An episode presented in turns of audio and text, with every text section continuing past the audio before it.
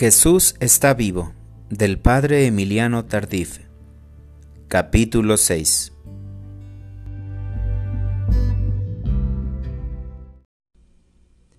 Ayudas para la sanación. Hay autores que señalando ciertos obstáculos que impiden la sanación, hacen una lista de actos o actitudes que bloquean la acción sanadora del Señor. Esto parece discutible, ya que Jesús es amo de lo imposible y no hay cosa que pueda impedir su acción salvífica. Él es libre y poderoso para actuar con nuestra colaboración o prescindir de ella. Él actúa a veces de una forma y a veces de otra. Lo cierto es que nos sana gratuitamente. Por ejemplo, se afirma que la ausencia de fe es una causa por la cual el Señor no nos cura. Soy testigo de sanaciones entre los musulmanes y gente sin fe. Dios es más grande que nuestra falta de fe. Nosotros no podemos imponerle reglas de conducta. Él hace las cosas por caminos diferentes y mejores a los nuestros. Por esta razón prefiero hablar de medios y ayudas que favorecen la acción de Dios. La gracia de Dios es eficaz, pero si encuentra un campo preparado, puede dar fruto más abundante. Evangelizando. Lo que más puede distorsionar el ministerio de curación es disociarlo del contexto de evangelización. La sanación aislada y separada del anuncio explícito de la salvación en Cristo Jesús carece de fundamento evangélico. La promesa de Jesús, en mi nombre expulsarán demonios, hablarán lenguas nuevas, impondrán las manos sobre los enfermos y se pondrán sanos, viene inmediatamente después de la orden, vayan por todo el mundo y proclamen la buena nueva a toda la creación.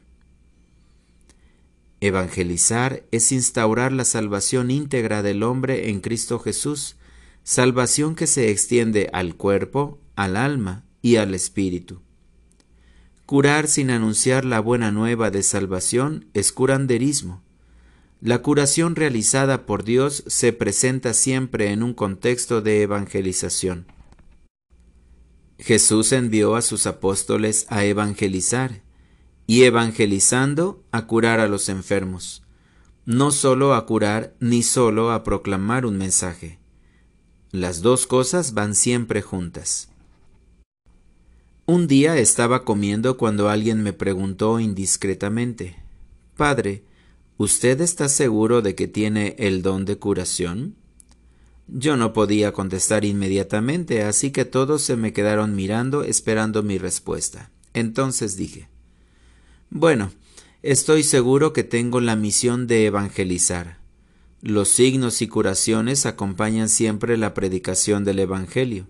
Yo simplemente predico y oro, mientras que Jesús sana a los enfermos. Así hemos hecho el equipo de trabajo y nos acoplamos bien. La última palabra del Evangelio de Marcos es muy elocuente.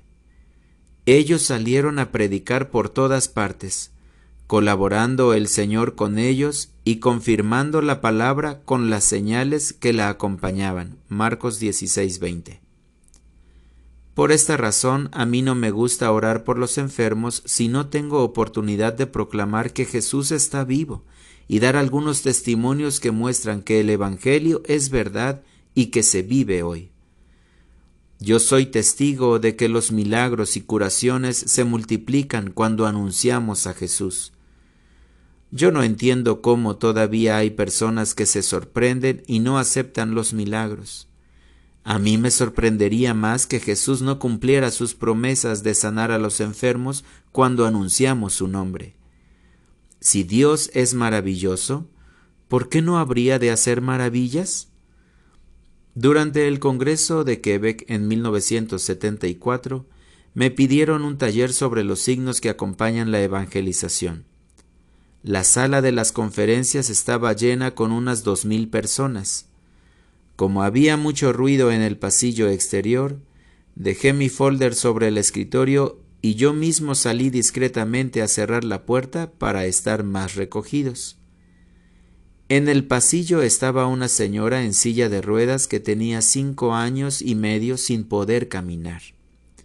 La invité a entrar, pero ella me respondió Yo quería entrar, pero no me dejan, pues la sala está llena y no puedo caminar. Venga, le dije, y la empujé y le empujé la silla. Cerré la puerta y comencé mi conferencia insistiendo en la importancia de anunciar a Jesús resucitado que sana y salva a todo el hombre y a todos los hombres. Di el testimonio de mi curación y cómo el Señor nos cura con su amor. Subrayé la importancia de testificar las maravillas del Señor en nuestra vida. Una persona se puso de pie y argumentó, Yo soy cristiano y creo en Dios pero también soy médico y creo que antes de afirmar que estamos curados, deberíamos de tener un examen médico que certificara la curación, como lo hacen en Lourdes, por ejemplo. Usted, como médico, tiene derecho a hacerlo. Pero cuando uno siente la sanación, como fue mi caso, no se puede esperar lo que digan los médicos para dar gracias a Dios. Él replicó diciendo que deberíamos ser prudentes y mil cosas más, argumentando con palabras que yo ni entendía. Sus razones eran como hielo que caía sobre la asamblea, pues yo no sabía qué contestarle. Cuando todo se estaba viniendo abajo por la prudencia y sabiduría de ese médico, la señora de silla de ruedas que yo había introducido en la sala sintió una fuerza, se levantó y comenzó a caminar sola por el pasillo de la sala. Por un accidente de automóvil cinco años y medio antes, había tenido una delicada operación y le habían quitado las rótulas. Por tanto, médicamente ella no podría volver a caminar. Pero el Señor la levantó ante los aplausos y admiración de todo el mundo. Unos lloraban y otros la felicitaban. Su nombre era Elena Lacroix. Al llegar al micrófono nos dio su testimonio. Cuando terminó de hablar y la gente aplaudía, me dirigí al médico y le pregunté si creía que deberíamos esperar un examen médico o si ya podíamos dar gracias a Dios. El médico se tiró de rodillas al suelo. Era el más conmovido de todos. Se sentía apenado y avergonzado de haber hecho el ridículo. Yo le dije, no se preocupe. Dios quería hacer un gran milagro hoy y lo usó a usted para manifestar su gloria, diciendo, como el padre Emiliano no te puede contestar, yo sí lo haré. Esta fue la primera sanación física que vi con mis ojos, precisamente al evangelizar. Gloria a Dios. Fe expectante. La fe es un ancho canal que favorece que al agua viva de la salvación se manifieste en nuestra vida. La fe nos hace entrar en comunión con Dios mismo y participar su salvación integral, incluyendo la sanación, sea física, sea interior. La fe es confiar, depender y entregarse sin condiciones a Dios y su designio sobre nuestra vida, renunciando a nuestros planes y medios de salvación. Es decir, nos hace tener los ojos fijos en el Señor Jesús que murió por nosotros y ya resucitó. Hay personas que tienen los ojos en ellas mismas y no en el Señor. Están pensando más en su sanación que en el sanador. Se trata de tener fe en Jesús, no fe en nuestra fe. Esto último no sirve de nada. El mejor acto de fe es cuando creemos que Dios es más grande que nuestra poca fe y que no puede depender de nosotros. Llamamos fe expectante a aquella que espera con certeza y confianza que Dios actúe de acuerdo a sus promesas, sabiendo que Él quiere sanarnos. Cuando creemos de esta manera es como si en vez de tener unos cables delgados, extendemos unos gruesos para que la acción de Dios sea de alto voltaje. Yo generalmente no acepto orar por los enfermos sin antes edificar su fe con algunos testimonios para que esperen y confíen en que el Señor quiere sanarlos. Un día concelebraba la Eucaristía con un obispo. Su homilía fue una joya que mostraba elocuentemente el valor de la cruz y del sufrimiento. Después de la comunión me sorprendió al pedirme que orara por los enfermos. Yo le repliqué, Monseñor, su homilía sobre la cruz fue tan bella que nadie quiere ya sanarse. Pero si me permite hablar antes sobre el poder de la cruz y cómo la sanación es un signo del amor de Dios, Jesús nos ha prometido que obtendremos aquello que creemos que ya hemos recibido. El Evangelio está lleno de personas que piden y reciben, buscan y encuentran, llaman y se les abre la puerta. Dios nos pide ser sencillos en nuestra fe. Sin embargo, hay gente que ora así. Señor, si es tu voluntad, si me conviene, si va a servir para mi santificación y salvación eterna, entonces cúrame. Ponen tantas condiciones que más bien parecen excusas a su falta de fe. Debemos ser pobres que dependen totalmente de su padre. Un niño nunca dice a su mamá, Mamá, si me conviene y no me hace daño el colesterol, dame un huevo. El niño simplemente pide y la mamá sabe si le conviene o no. A nosotros nos corresponde ser pobres y humildes y pedir con la confianza de recibir. Otros limitan el poder de Dios y dicen así, Señor, yo estoy enfermo del corazón, la garganta y mi rodilla, pero con tal que me sanes el corazón me consuelo. Estos también están orando mal. Hay que pedir el paquete completo, sin ponerle límites a la acción de Dios. Él es magnánimo y da abundantemente. Si tiene y da el Espíritu Santo sin medida, de igual manera concede sus dones. Cuando el Papa León XIII cumplía cincuenta años de obispo, un cardenal quiso halagarlo diciéndole, Le pedimos a Dios que llegue a cumplir otros cincuenta años. El Papa replicó con sagacidad, No le pongamos límites a la providencia de Dios. El 13 de junio de 1975 fui a un campo para celebrar la fiesta de San Antonio. Confesé, prediqué, celebré la Eucaristía y oré por los enfermos. Salí rápido de la sacristía, pues todavía me faltaba hacer unos bautizos y otras muchas cosas. Una joven me salió al paso llevando de la mano a su mamá. Sin introducciones, me dijo muy decidida, Padre, ore por mi mamá para que se sane. Yo le contesté un poco enfadado, pero si acabamos de hacer la oración por todos los enfermos. Ella, con la fe de la mujer sirofenicia del Evangelio, argumentó, es que mi mamá está sorda y no se dio cuenta cuando usted oró. Sentí compasión de esa gente tan pobre y sencilla. Le hice la seña que se sentara rápido y toda mi oración fue esta.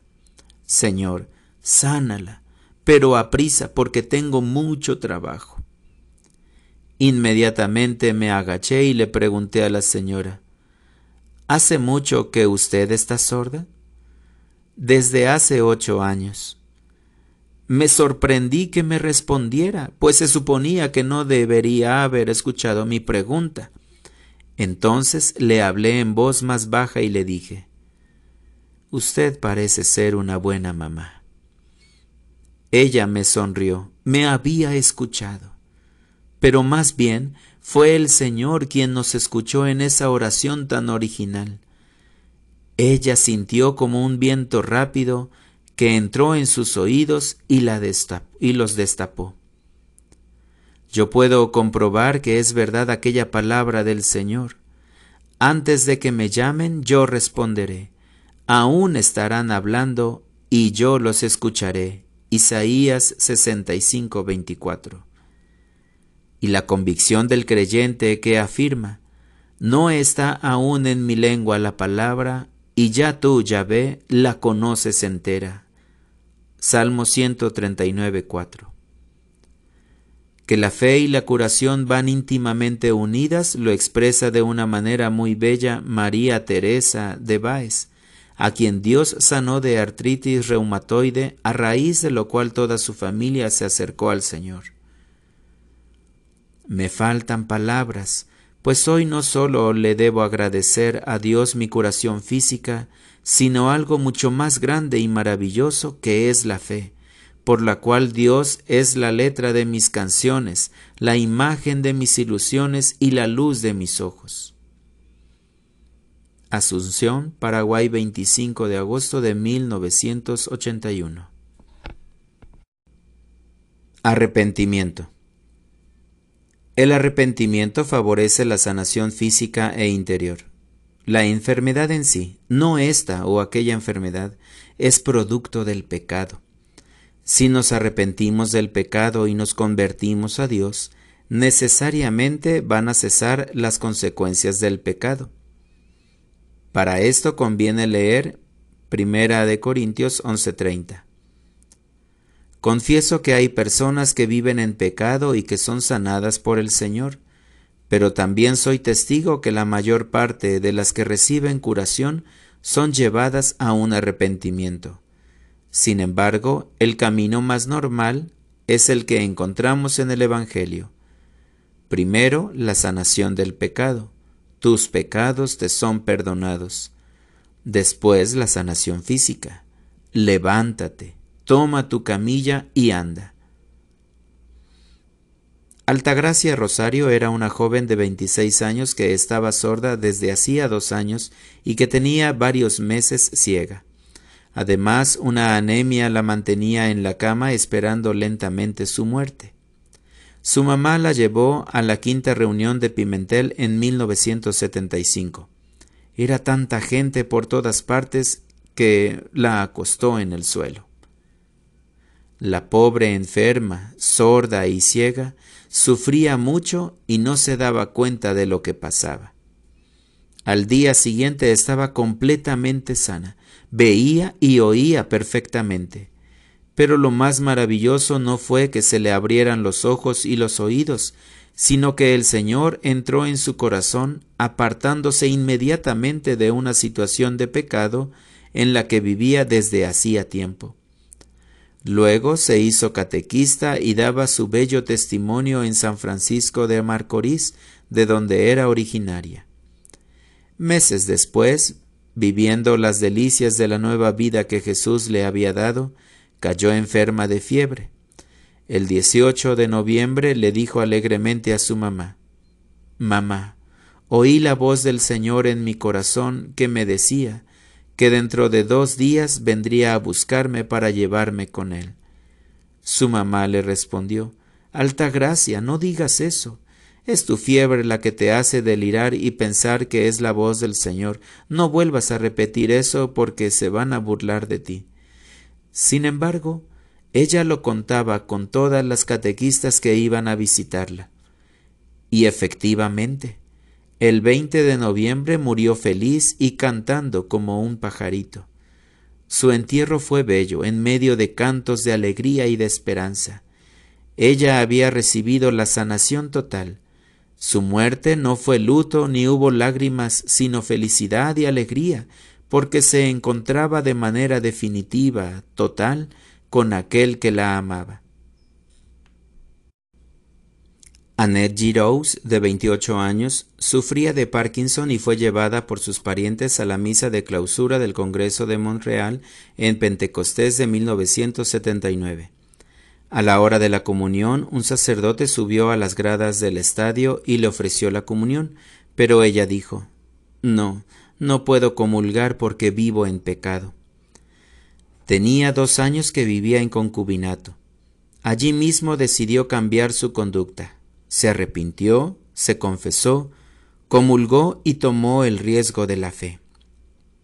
Al regresar a su casa, le dijo al hombre con quien vivía a partir de hoy no me consideres tu mujer, a no ser que te quieras casar conmigo por la iglesia.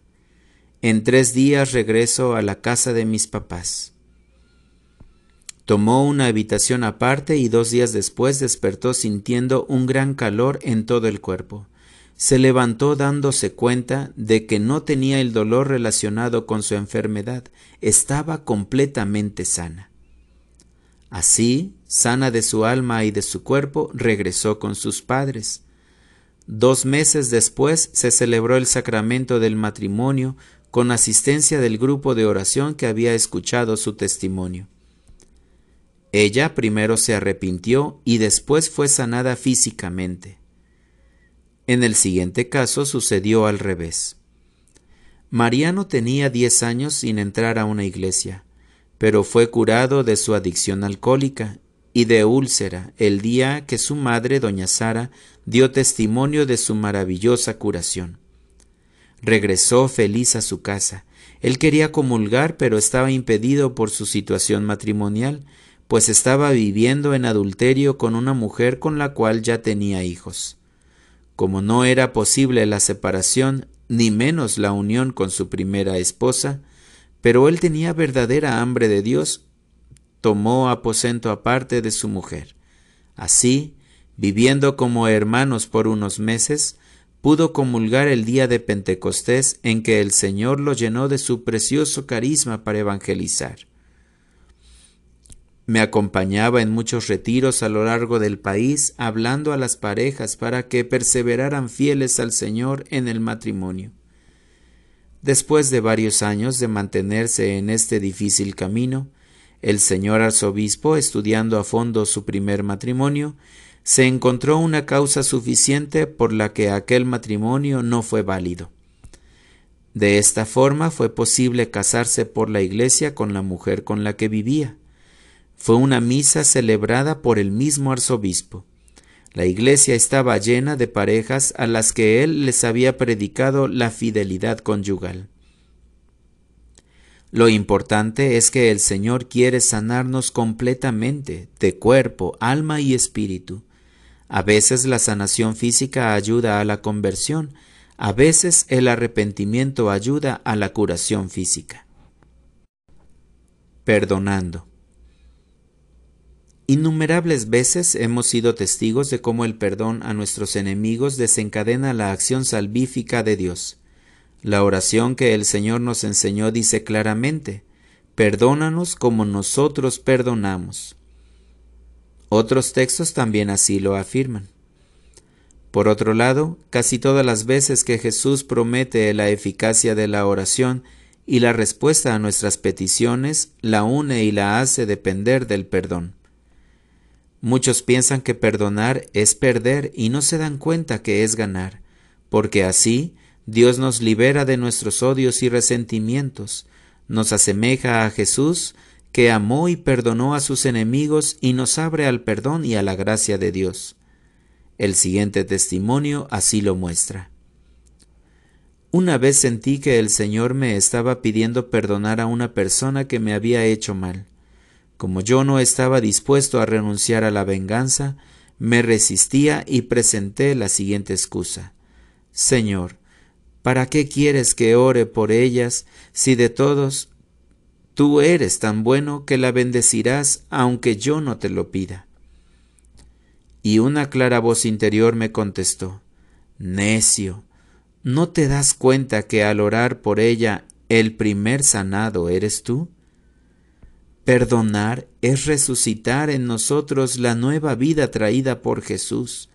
Perdonar y pedir perdón es como un relámpago que anuncia una lluvia fecunda.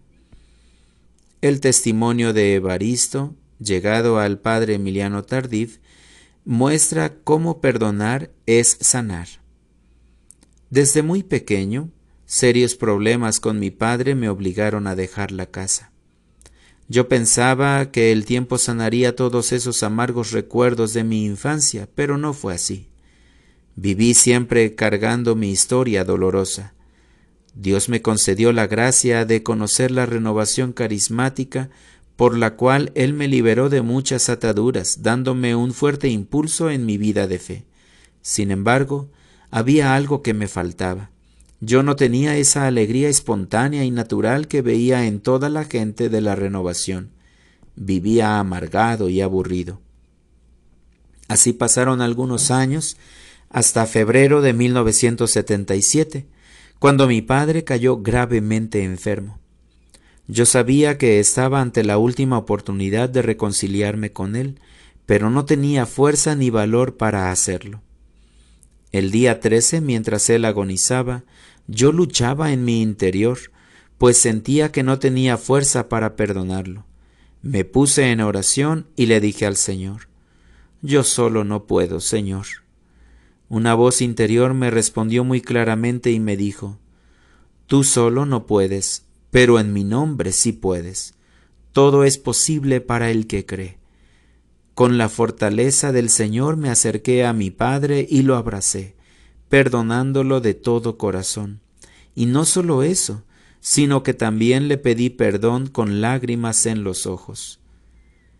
El rostro agonizante de mi padre se transfiguró, o tal vez lo que pasó es que yo lo veía con ojos diferentes, porque el Señor me había transformado a mí. Lo amaba con el corazón de Cristo Jesús y lo abrazaba con sus brazos. Desde ese día comencé a entonar un canto nuevo a nuestro Dios, una alabanza de alegría que no se ha agotado en siete años. El Señor me ha hecho ver su gloria gracias a esta sanación interior a través del perdón. Ahora sí soy feliz y proclamo alegremente que el Señor hizo en mí maravillas, y doy testimonio de que todo lo puedo en aquel que me conforta. Otro testimonio muy bello es contado por Olga G. de Cabrera, de Guatemala.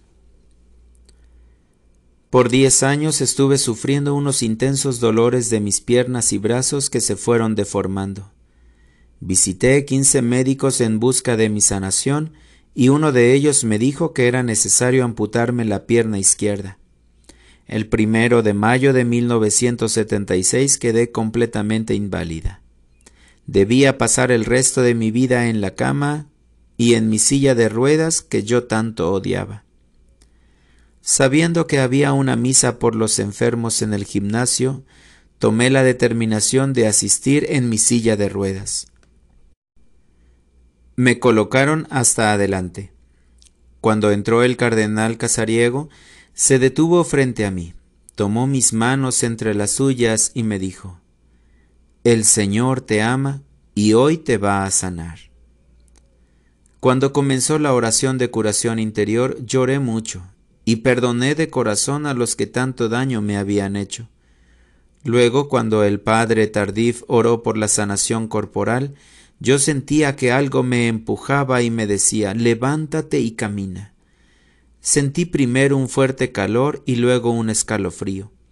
Con los ojos llenos de lágrimas me levanté y comencé a caminar frente al altar. El Señor es tan maravilloso que me sanó físicamente, moral e interiormente. Bendito y alabado sea por siempre su santo nombre. Gloria a ti, Señor, Rey del universo. Oración en comunidad. Jesús prometió.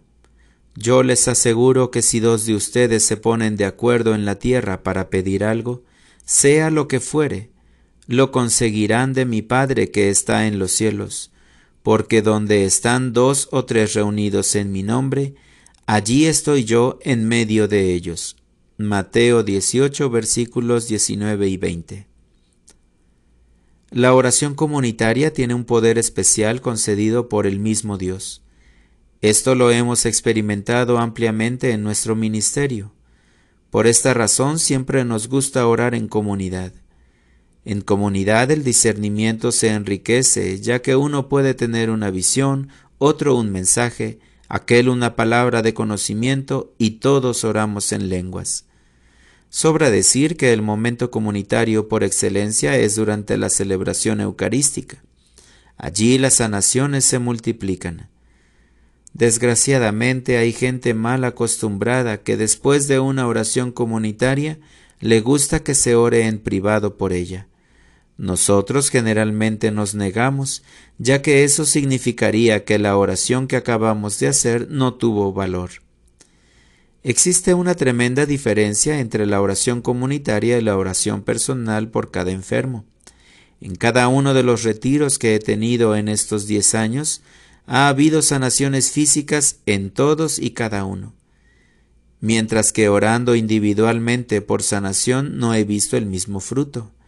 En cambio, en la oración de curación interior existen más frutos orando por cada caso en particular, pero siempre es una comunidad la que ora por esa persona. En conclusión, pienso que hay pocas personas con don de curación, pero existen muchas comunidades con ese carisma. De un campo vecino vinieron quince personas a una de las dos reuniones de oración de Pimentel. Venían cantando, alabando a Dios y rezando el rosario. Realmente era una peregrinación y su oración se prolongó todo el camino.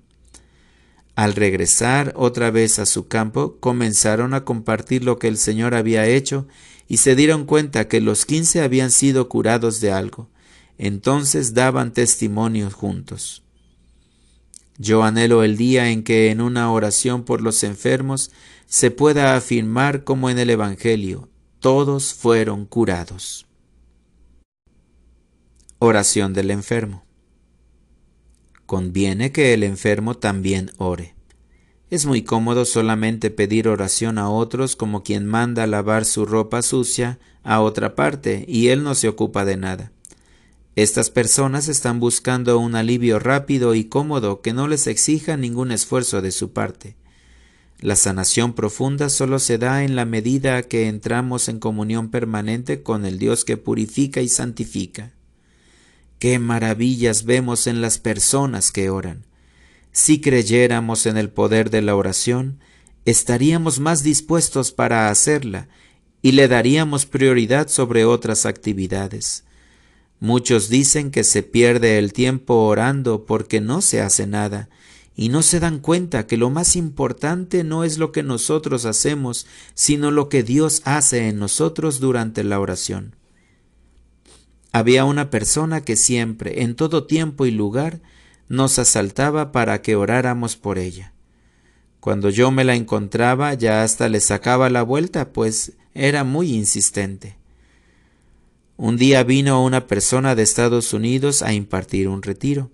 Al terminar la charla, como de costumbre, la señora se le acercó y le pidió que orara por ella. Esta persona primero se puso en la presencia de Dios y sintió una voz interior que le decía, No ores por ella, pues solo está cansando a mis servidores. Qué diferente es este caso al que sucedió en el Congo. En la misa de clausura de Brazzaville, el Señor realizó muchas curaciones maravillosas. Mientras el sol se ocultaba, la gente salía feliz como si bajara del monte Sinaí después de haber experimentado la gloria del Señor. Después de que todo mundo abandonó el estadio alabando a Dios, el guardián cerraba las puertas y apagaba las luces. Entre las gradas vacías se había quedado una mujer en oración. Junto a ella su hijito de seis años sentado en medio de dos muletas. El guardián le dijo Señora, ya váyase, ya todo terminó y voy a cerrar las puertas. No, no puedo irme porque mi hijo todavía no se cura. Voy a seguir orando. El cuadro era tan conmovedor que el guardia le permitió permanecer allí más tiempo. Ella perseveró en oración más de dos horas. A las ocho quince de la noche, el pequeño se levantó por su propio pie y comenzó a caminar sin muletas ante la luz de la luna que con su palidez plateada hacía más bella y tierna la escena. Era la perseverancia en la oración de la que nos habla el Evangelio. Intercesión de María. En el ministerio de curación no podemos olvidar el poder de intercesión de María. Sabemos que ella no cura a nadie, pero sí puede interceder para que tengamos el vino que está haciendo falta en nuestra vida, como en Caná. El siguiente testimonio fue narrado personalmente por un miembro de nuestra comunidad. Un día fui a ver al ginecólogo pues me sentía con ciertas molestias. Él me dijo que necesitaba operarme. Como yo me resistía, él me contestó, Tu enfermedad es progresiva. Yo sé que tú tienes mucha fe, así que te voy a dar un año para que ores al Señor y le pidas que te sane como tú dices que sana. Si no te curas, entonces tendré que operarte. Yo acepté el reto, pues sé que mi Señor hace maravillas. Pocos días después el padre Emiliano nos invitó a mi esposo y a mí para dar un retiro en Chicago. Aunque yo me sentía mal, no dije nada, pues estaba segura que el poder de Dios me ayudaría para proclamar su palabra. Estando en Chicago me sentí mal. Mi esposo y el padre Emiliano oraron por mí, pero la hemorragia continuaba. Entonces me llevaron con un reconocido ginecólogo de esa ciudad para que me atendiera. Él confirmó la necesidad de la operación. Ante la imposibilidad de hacerla por estar lejos de casa, Solo me recetó unas medicinas que gracias a Dios no tomé, pues a sentir del siguiente doctor que visitamos, más me hubiera perjudicado que ayudado. Continuamos el viaje de evangelización por Canadá donde me agravé. Vi un segundo doctor y él no se explicaba cómo yo estando tan delicada estuviera tan contenta. Ese doctor recomendó que me internaran en el hospital, pero yo tenía fe en mi Señor y nos fuimos al Congreso que ese día comenzaba. Terminamos el Congreso. La hemorragia se había complicado. Ese día fuimos al santuario mariano de Nuestra Señora del Cabo, y mientras mi esposo y el padre Emiliano oraban por mí, yo le dije a la Virgen María, Madre Santísima, yo te amo y me abandono en tus cuidados maternales. Me siento avergonzada ante tu Hijo Jesús, porque me ha faltado fe para darle las gracias porque ya me está sanando. Tú ruega por mí para que pueda crecer en la fe de que tu Hijo me está sanando. Abandoné completamente mi problema en las manos de María para que ella se encargara de él ante Jesús. Ya de regreso a República Dominicana, el padre Emiliano me preguntó si me estaba tomando la medicina que me recetó el doctor canadiense. Yo le respondí que la había olvidado, pero que le daba gracias a Dios, porque así se manifestaría más claramente su gloria. Como me sentí admirablemente bien, no vi a mi ginecólogo en mi país sino hasta seis meses después. Él me recibió un poco agresivo diciendo si tú crees que te vas a sanar predicando, estás muy equivocada. El predicar no sana. Yo me quedé en paz porque estaba segura a que el Señor ya había hecho su maravilla en mi vida. Luego me examinó y me dijo lleno de sorpresa, Yolanda, es verdad, el Señor sana, tú estás perfectamente. El Señor ha hecho la operación que yo te iba a hacer cuánto te ama el Señor. Doctor, también te ama a ti. Él también quiere hacer una operación en tu corazón para sanarte y que seas un hombre nuevo y puedas gritar y proclamar que Jesús está vivo y sana para gloria del Padre. Así como aquella mujer hemorroísa tocó el manto de Jesús y quedó inmediatamente sanada de su hemorragia, Yolanda se acercó al vestido de Jesús que se llama María, lo tocó y sanó. Jesús se revistió de la carne de María. Ella es como el manto de Jesús, que todo aquel que lo toca con fe queda curado de su enfermedad. Ella es quien tiene de manera más excelsa el carisma de curación. En la oración de liberación hemos comprobado el poder de la intercesión de María para que Jesús rompa las cadenas que esclavizan a los oprimidos por el pecado o alguna opresión u obsesión del enemigo. En muchos casos hemos ratificado cómo el rezo del Santo Rosario ha sido muy eficaz. El siguiente testimonio así lo muestra.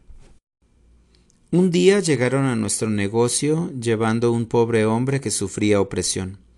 Producía ruidos extraños, se había quedado sordo y mudo. Además no comía desde hacía ocho días. Al darme cuenta de la gravedad del caso, respondí que mi esposo no estaba y que regresaran después. De esa manera me escapaba de hacer esa oración tan difícil para la cual no me sentía capacitada. Sin embargo, en ese momento oí una voz interior que me preguntó Yolanda, ¿eres tú quien sana o soy yo? Inmediatamente le pedí perdón al Señor y reconocí que Él solo era quien sanaba. Así comenzamos la oración. Aquel hombre se arrodilló y en cuanto puse mis manos sobre él comenzó a gritar y agarró mis dos manos con las suyas con mucha fuerza. Yo estaba profundamente impresionada y no sabía ni qué hacer ni cómo orar. Lo único que brotó de mi corazón fue el rezo del Ave María. En cuanto comencé, perdió toda su fuerza, y cuando llegué a Bendita eres entre todas las mujeres, él ya estaba orando junto conmigo. Al terminar estaba en paz y simplemente dijo, denme comida. Que la Virgen María puede interceder eficazmente ante su Hijo con la fuerza del amor, lo hemos aprendido y comprobado más con la experiencia que con la teología. Abandono. Nosotros oramos, pero no podemos forzar la mano de Dios. Él puede tener un plan mucho más hermoso que el nuestro. Él puede curarnos o concedernos la sanación completa, el encuentro definitivo en la vida eterna donde no hay lágrimas, luto ni muerte. Por tanto, es fundamental la actitud de abandono confiado en las manos amorosas del Padre. Este abandono en sí ya es una gracia inmensa. Quien se abandona a Dios recobra la paz profunda que el mundo no puede dar. Recomiendo mucho la oración del Padre Carlos de Foucault. Padre, me pongo en tus manos, haz de mí lo que quieras, sea lo que sea, te doy gracias. Estoy dispuesto a todo, lo acepto todo, con tal que tu voluntad se cumpla en mí y en todas tus criaturas. No deseo más, Padre. Te confío mi alma, te la doy con todo el amor de que soy capaz, porque te amo y necesito darme a ti, ponerme en tus manos sin limitación, sin medida, con una confianza infinita, porque tú eres mi Padre. Este abandono, acompañado de la oración de alabanza, alcanza curaciones físicas e interiores que ni nos imaginamos. La oración que más muestra el abandono y la fe no es la de petición, sino la de alabanza. Alabar al Señor siempre y por todo. Hay miles de personas que dan testimonio en sus vidas de este poder de la alabanza. Lo que no se consigue cuando pedimos, siempre se obtiene cuando alabamos. Muchas personas que han pedido, orado y rogado por su sanación la obtienen cuando se abandonan incondicionalmente en las manos del Padre Misericordioso. Pepe Prado nos cuenta su testimonio. Tenía yo unos cuatro años sufriendo de úlcera péptica, pero a fines de junio de 1981 tuve que ir de emergencia al hospital, pues tenía una hemorragia severa. Tres días después salí de allí. El médico gastroenterólogo me dio un tratamiento que incluía medicinas, una dieta rigurosa y un horario fijo para tomar alimentos. Tomaba la medicina regularmente, pero como tenía que viajar muy a menudo a diferentes lugares predicando la palabra de Dios, no pude seguir la dieta. A causa de este descuido, un año después, se volvió a presentar el mismo problema. Fui internado y me hicieron una endoscopía el 26 de mayo de 1982. El resultado fue cuatro úlceras prepilóricas y una duodenal, gastritis severa, hernia hiatal y duodenitis no dudar. El doctor me dijo que necesitaba operación y que apartara una semana para la intervención quirúrgica que ya prefería hacerlo en calma y no de emergencia. Salí dado de alta, pero a medianoche volvió la hemorragia.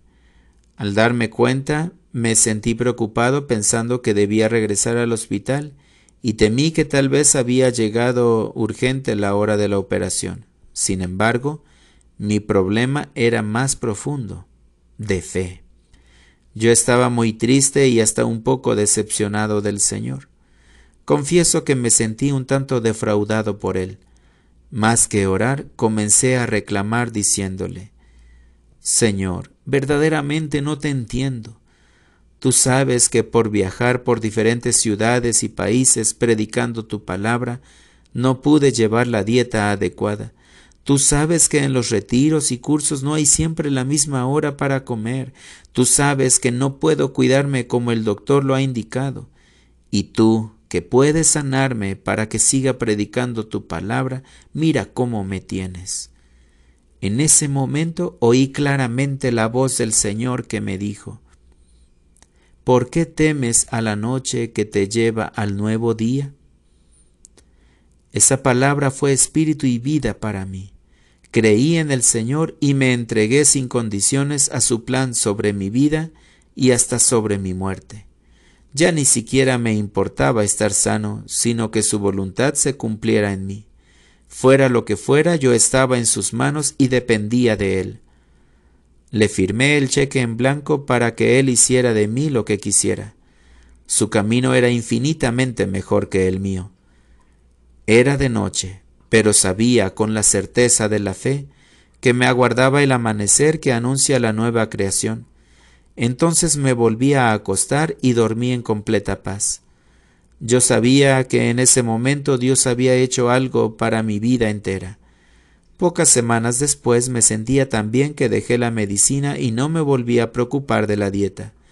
Seis meses más tarde fui a dar un retiro a Houston. Recuerdo que en esa ocasión el Señor me pidió el paso de fe de viajar sin un solo centavo, dependiendo totalmente de Él. Yo me resistía porque quería aprovechar la ocasión para que me hicieran un reconocimiento profundo de mi estómago. Sin embargo, el Señor fue más fuerte que yo y me abandoné confiadamente a sus promesas. De la forma más increíble, Él proveyó para todos los gastos de mi estancia y análisis en el centro de gastroenterología. Al final, el médico me dijo lo que yo ya sabía. Usted no necesita operación, las úlceras han cicatrizado. Yo regresé feliz a México, comprobando una vez más que quien se abandona en las manos del Padre amoroso no le hace falta nada. Hace dos años de todo esto, me siento perfectamente. No necesito de medicamentos y ningún alimento me hace daño. Oración en lenguas. La oración en lenguas es maravillosa. Como nosotros no sabemos orar como conviene, el Espíritu Santo viene en ayuda de nuestra debilidad para interceder por nosotros con gemidos inefables. Romanos 8:26. No es el lugar y ya pasó el tiempo de querer justificar el don de lenguas. Es una realidad en la iglesia de hoy. Simplemente quiero confesar mi experiencia. He visto muchas curaciones mientras oro en lenguas que con la oración normal, nos dice el padre Emiliano Tardif.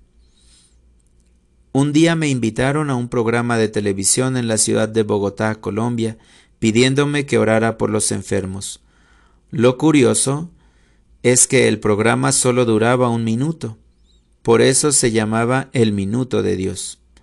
A mí me parecía demasiado poco tiempo y reclamé diciéndoles, Ustedes duran tres minutos anunciando las cervezas y al Señor le dan solo un minuto.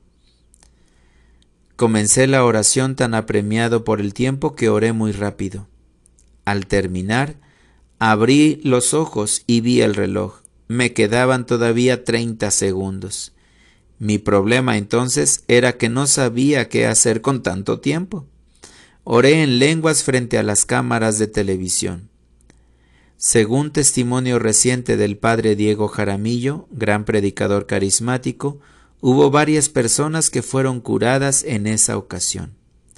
La oración en lenguas facilita que se den palabras de conocimiento o discernimiento carismático.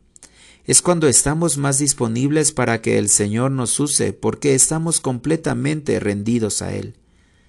En el segundo encuentro carismático de Montreal me pidieron hacer la oración por los enfermos. Había unas sesenta y cinco mil personas en la Eucaristía, la cual era transmitida por televisión. Oré mucho en lenguas y vinieron algunas palabras de conocimiento que transmití tal y como me llegaban. Una de ellas era así. Hay una buena mamá de 74 años que está sentada frente al televisor de su casa. En estos momentos el Señor la está sanando de sus ojos que no pueden ver. Al terminar la misa se me acercó un sacerdote que me tenía cierta confianza y me dijo Pero es que tú estás loco. ¿Cómo anunciar ante sesenta y cinco mil personas que una mujer ciega está delante del televisor? Era tan lógica su objeción que no le pude responder. Pero al día siguiente salía a visitar a mi familia a doscientos kilómetros de Montreal. Cuando llegué, alguien me dijo Padre, cerca de aquí vive la señora que se sanó de los ojos delante de la televisión. A mí me dio tanto gusto que fui a visitarla. Se llamaba Joseph Edmund Pauline y efectivamente tenía 74 años. Había enfermado de la retina. Después de un tratamiento especializado, los médicos afirmaron que su enfermedad era progresiva e incurable. Una amiga le sugirió estar delante del televisor siguiendo la misa de sanación del Congreso de Montreal. Cuando hice el anuncio, ella sintió mucho ardor en los ojos. Yo le pregunté si podía leer, a lo cual contestó negativamente. Entonces añadí, El Señor no hace las cosas a medias. Vamos a orar para que usted pueda leer la palabra de Dios. Tres días después me llamó por teléfono para comunicarme la alegre noticia de que estaba leyendo la Biblia. El don de lenguas me dispuso para que el Señor comunicara lo que él estaba haciendo renuncia a Satanás. Cuando se depende del poder de las tinieblas, sí se está bloqueando la acción salvífica de Dios. Por tanto, es necesario renunciar explícitamente a todo ocultismo y esoterismo, curanderismo y magia, horóscopo, cualquier tipo de adivinación y supersticiones. No se puede servir a dos señores ni tampoco ser propiedad de ambos, o con Cristo o contra Él o con él se junta o contra él se desparrama. Este es el único punto que sí considero esencial, ya que por el poder de las tinieblas también se producen curaciones. Para evitar esta confusión es absolutamente necesario renunciar a todo contacto con ciencias ocultas, amuletos, espiritismo, hechicería y todo aquello que usurpe el lugar de Dios.